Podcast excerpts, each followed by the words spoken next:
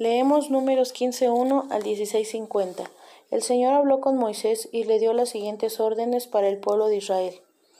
Cuando los hijos de ustedes estén en la tierra que les voy a dar y quieran agradar al Señor con una ofrenda quemada por completo u otro tipo de ofrenda, ofrecerán un animal de sus rebaños, ovejas, cabras o vacas. Cada sacrificio sea ordinario para cumplir su voto o ofrenda voluntaria o un sacrificio especial en cada una de las festividades anuales será acompañada de una ofrenda de grano. Si lo que van a sacrificar es un cordero, se usarán dos kilos y medio de harina fina mezclada con un litro de aceite y acompañada por un litro de vino para la libación. Si el sacrificio es un carnero, se usarán cinco kilos de harina fina mezclada con un litro y un tercio de aceite y un litro y un tercio de de vino para la libación.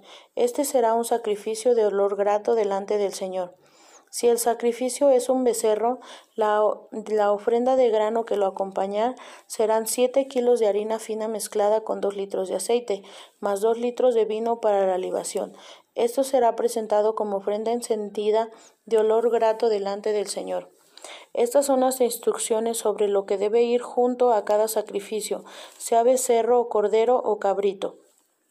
Estas instrucciones deben seguirlas los israelitas nativos y los extranjeros que vivan entre ellos y que deseen agradar al Señor con sacrificio u ofrenda encendida.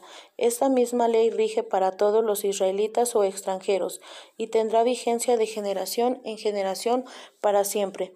Todos son iguales delante del Señor. La misma ley regirá a todos.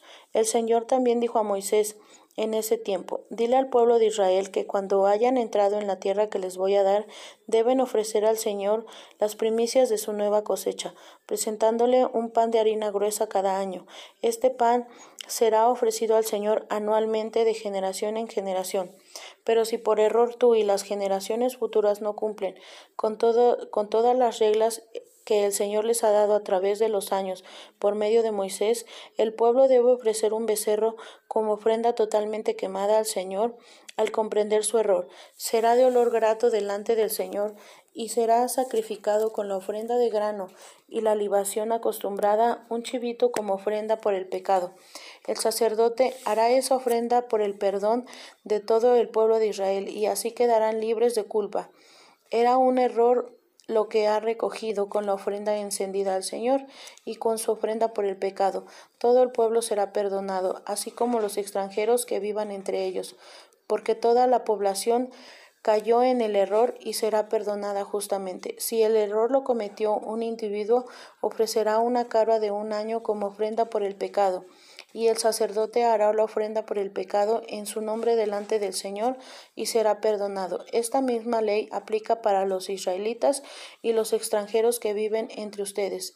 Si alguien deliberadamente comete un pecado, sea israelita o extranjero, está blasfemando contra el Señor y será cortado de en medio de su pueblo ha despreciado los mandamientos del Señor y deliberadamente ha dejado de obedecer su ley, deberá ser ejecutado a causa de su pecado.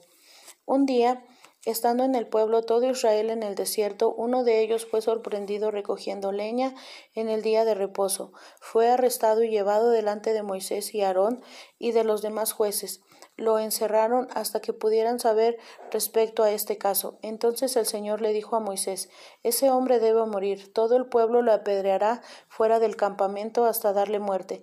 Entonces lo llevaron fuera del campamento y le dieron muerte de la manera en la que el Señor había ordenado. El Señor le dijo a Moisés, dile al pueblo de Israel que hagan flecos para ponerlos en los bordes de sus vestiduras. Esta es una regla permanente de generación en generación y que cosan los flecos con un hilo azul. El propósito de esta regla es recordarle los mandamientos del, del Señor cada vez que vean los flecos y para que obedezcan su ley en vez de seguir, en vez de seguir sus propios deseos y de andar en sus propios caminos como lo hacían cuando servían a otros dioses. Les recordará que deben ser santos para Dios, porque yo soy el Señor que los saqué de la tierra de Egipto. Sí, yo soy el Señor su Dios. Un día Coré, hijo de Isar, nieto de Coat, descendiente de Leví, conspiró con Datán y Abiram, hijos de Eliab, Las intenciones de estos tres, por cierto, pertenecientes a la tribu de Rubén, era incitar al pueblo a una rebelión contra Moisés. En dicha rebelión participaban 250 varones, todos miembros principales del consejo y personas de renombre en el pueblo. Se presentaron delante de Moisés y Aarón y le dijeron, Ya hemos soportado bastante, ustedes no son mejores que los demás. Todos los israelitas es un escogido del Señor. Y el que está con nosotros. ¿Qué derecho tienen ustedes de ponerse en puestos de mandos y de mandar y que obedezcamos y de actuar como si fueran superiores a los israelitas? Cuando Moisés oyó, se postró rostro en tierra y dijo a Coré y a los que estaban con él, Mañana el Señor mostrará quiénes son los suyos, quién es santo y a quién escogido como sacerdote. Hagan esto. Coré, tú y todos los que están contigo, tomen incensarios mañana, enciéndanlos y pónganles inciensos y con, con, ellos delante del Señor. Y así sabremos a quién escogió el Señor. Ustedes, hijos de Leví, son presuntuosos. Luego Moisés añadió, ¿Te parece poco, Coré, que Dios de Israel te haya escogido entre todo el pueblo de Israel para estar junto a Él mientras haces tus trabajos en el santuario del Señor y que puedas presentarte delante del pueblo para ministrar a su favor? ¿Es poco para ti que te haya dado esa tarea exclusivamente a ustedes los levitas? ¿Y ahora quieres también el sacerdocio? Esto es realmente lo que estás buscando. Por eso la rebeldía contra el Señor. ¿Y qué te ha hecho Aarón para que estés disconforme con él? Entonces Moisés llamó a Datán y a Abiram, hijos de Eliab, pero ellos se negaron a acudir. Es poco, dijeron burlonamente, que nos haya sacado de Egipto tierra que fluye leche y miel para, para dejarnos morir en este desierto terrible. Y ahora quieres convertirte en nuestro rey. Y por si fuera poco, no nos ha hecho entrar en un país maravilloso en el que prometiste, ni nos has dado campos ni viñas. ¿A quienes están tratando de engañar? No queremos ir. Entonces Moisés se iró y le dijo al Señor, entonces Moisés se iró y le dijo al Señor, No acepte sus sacrificios, ni a un burro que he tomado de ellos, ni les ha causado daño alguno. Y Moisés le dijo a Coré, Preséntate mañana delante del Señor con todos tus amigos. Aarón también estará ahí. Traigan incensarios con incienso, un incensario para cada hombre, doscientos cincuenta en total. También Aarón estará aquí con el suyo. Así lo hicieron, acudieron con sus incensarios los incendieron y pusieron incienso en ellos y tuvieron en la entrada del santuario con Moisés y Aarón. Mientras tanto, Corea había incitado a toda la nación contra Moisés y Aarón. Todos se reunieron observando. Entonces la gloria del Señor apareció ante todo el pueblo. El Señor le dijo a Moisés y Aarón, Apártense de este pueblo, que voy a destruirlo inmediatamente. Pero Moisés y Aarón se postraron en la tierra delante del Señor. Oh Dios mío, toda la humanidad ¿Has de enojarte con todo el pueblo cuando es un solo hombre el que ha pecado? El Señor le dijo a Moisés, entonces dile al pueblo que se aparte de las tiendas de Coré, Datán y Abiram. Moisés corrió a las tiendas de Datán y Abiram, seguido muy cerca de los doscientos cincuenta jefes de los israelitas. Vamos rápido, dijo al pueblo, apártense de las tiendas de estos hombres inucos, y no toquen nada que les pertenezca a ellos, o serán ustedes incluidos en su pecado y serán destruidos con ellos. Entonces todo el pueblo se apartó de las tiendas de Coré, Datán y Abiram. Datán y Abiram salieron y se pusieron a la puerta de sus tiendas con sus esposas, hijos e hijas. Y Moisés les dijo, ahora se sabrá si el Señor ha enviado o no todas las cosas que he hecho si he actuado por mi iniciativa, si estos hombres mueren en forma natural o de algún accidente o enfermedad común, el Señor no me ha enviado. Pero, el, pero si el Señor hace un milagro y la tierra se abre y se los traga juntamente con todo lo que les pertenece, y entran vivos en el Seol, entonces se sabrá que estos hombres han despreciado al Señor.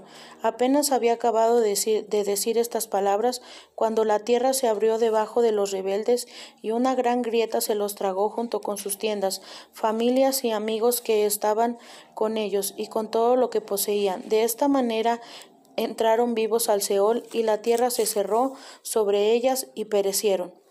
Todo el pueblo de Israel huyó gimiendo, temeroso de que la tierra también se los tragara a ellos. Enseguida descendió del fuego del Señor y quemó a los doscientos cincuenta hombres que estaban ofreciendo incienso. Dile a Eleazar, el hijo de Aarón, el sacerdote, que retire del fuego los incensarios, porque son sagrados, dedicados al Señor. Además debe apagar el fuego de los incensarios de estos hombres que han pecado y que les ha costado la vida.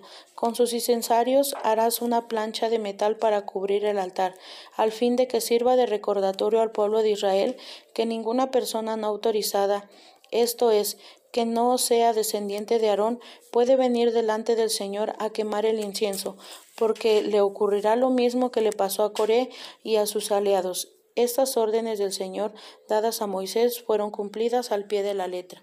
Pero la mañana siguiente todo el pueblo comenzó a murmurar contra Moisés y a Aarón diciendo, Tú has dado muerte al, al pueblo de Israel. No tardó en formarse un gran tumulto, pero repentinamente, mientras se dirigían hacia el santuario, la nube se apareció y se vio la gran, la gran gloria del Señor. Moisés y Aarón se pararon en la entrada del santuario y el Señor le dijo a Moisés, Apártate de ese pueblo, para que pueda destruirlo instantáneamente. Pero Moisés y Aarón se postraron en la tierra delante del Señor, y Moisés le dijo a Aarón, Rápido, toma un incienso y ponle fuego del altar, coloca incienso y llévalo en medio del pueblo, y haz el rito de reparación por ellos, porque la ira del Señor se ha encendido en su contra y una plaga ya ha comenzado. Aarón hizo todo lo que Moisés le había ordenado y corrió en medio del pueblo porque la plaga ya había comenzado, y puso incienso en el incensario, e hizo ofrenda de perdón por los pecados de ella, de ellos, y separó entre los vivos y los muertos, y la plaga se detuvo, pero alcanzaron a morir catorce mil setecientos sesenta personas además de los que habían muerto el día anterior con Coré. Entonces Aarón regresó a reunirse con Moisés en la entrada del santuario. De esta manera se detuvo la plaga. Salmos 32, 1 al 5. Qué felicidad las de aquellos cuya culpa ha sido perdonada. Qué gozo hay en los que los pecados son borrados. Qué alivio tiene el que ha confesado sus pecados a quienes el Señor ha borrado su registro de delincuencia y viven en completa honestidad. Hubo un tiempo en que yo me rehusaba a reconocer lo pecador que era, pero era yo débil y miserable y gemía todo el día. Día y noche su mano pasaba sobre mí, mi fuerza se evaporaba como el agua del día en el día de sol. Pero un día reconocí ante ti todos mis pecados y no traté de ocultarlos más.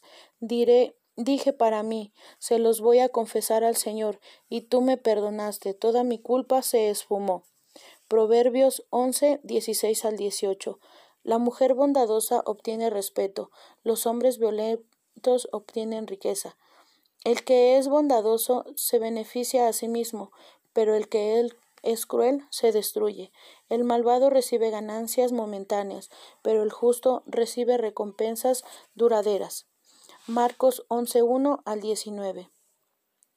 Ya se acercaba a Jerusalén cuando estaba ahí cerca de Betfage y Betania, frente al monte de los olivos, Jesús envió a dos hombres de sus discípulos con este encargo Vayan al pueblecito que está enfrente. Al entrar verán a un burro atado en el que nadie ha montado. Desátenlo y tráiganlo. Y si alguien les pregunta por qué lo hacen, díganle que el Señor lo necesita y que pronto lo devolverán. Los discípulos obedecieron y hallaron el burrito en la calle atado justo con una en una puerta y lo desataron. Uno de los que estaba allí les preguntaba ¿Por qué lo desatan? Ellos le respondieron lo que Jesús les había dicho, y les dijeron y, y lo dejaron ir. Y lo llevaron pues el burro a Jesús. Los discípulos pusieron sus mantos sobre el burro y Jesús lo montó, y muchos tendían en el camino sus mantos o ramas de árboles, y los que iban delante de los y los que iban atrás gritaban Hosana, bendito el que viene en el nombre del Señor, bendito el reino que viene, el reino de nuestro Padre David, Hosana en las alturas. Ya en Jerusalén Jesús entró al templo, miró detenidamente a su alrededor y salió, Como ya estaba avanzada la tarde, se, se marchó a Betania con los doce. A la siguiente mañana, al salir de Betania, tuvo hambre, por lo que se acercó a una frondosa higuera. Esperaba hallar higos, pero al hallar solo hojas, porque no eran temporada de higos, dijo al árbol Nadie más va a volver a comer jamás de tu, de tu fruto. Y lo oyeron los discípulos. Al llegar a Jerusalén, se dirigió hacia el templo. Ahí echó fuera a los que vendían y compraban, y volcó las mesas de los que cambiaban dinero y las sillas de los que vendían palomas, y no y no permitía que nadie entrara al templo cargando mercancía. Y se puso a enseñar y les decía Las escrituras dicen que mi templo ha de ser casa de oración de todas las naciones, pero ustedes la han convertido en una cueva de ladrones. Cuando los jefes de los sacerdotes y los maestros de la ley oyeron esto, comenzaron a hundir una, un plan para matar a Jesús. Le tenían miedo, porque, porque Toda la gente estaba maravillada con sus enseñanzas, y cuando se hizo de noche, Jesús y sus discípulos salieron de la ciudad. En nuestra lectura de hoy, 9 de marzo del 2021, estamos estudiando el Evangelio según San Marcos capítulo 11, versículos del 1 al 19. Esta lectura se basa en la entrada triunfal de Jesús. Este es el título que muchas de nuestras Biblias tienen. Sin embargo, no fue la única entrada que Jesucristo tuvo a Jerusalén. Esta es la última semana de vida de Jesucristo sobre la tierra y él decide ir a Jerusalén. Él ya sabía el veredicto, él ya sabía que las personas, que la nación lo había rechazado y a pesar de que estas personas tendían sus mantos y le reconocían que él era el Mesías, que era el descendiente de David, que era aquel rey que Dios les había prometido, a pesar de eso, la mayor parte de la nación tenían solamente una religión y le habían dado un rechazo a Jesús sumamente claro. Ellos no querían nada con Jesús. Es por eso que en esta lectura encontramos que Jesús entra a Jerusalén, estas eh, situaciones de que él monta un burrito, estaba demostrando que su reino era un reino de paz. Él no entraba como los demás reyes habían entrado a Jerusalén, llevando carros de guerra, llevando caballos que demostraban que iban a hacer la guerra contra otras naciones, sino que Jesús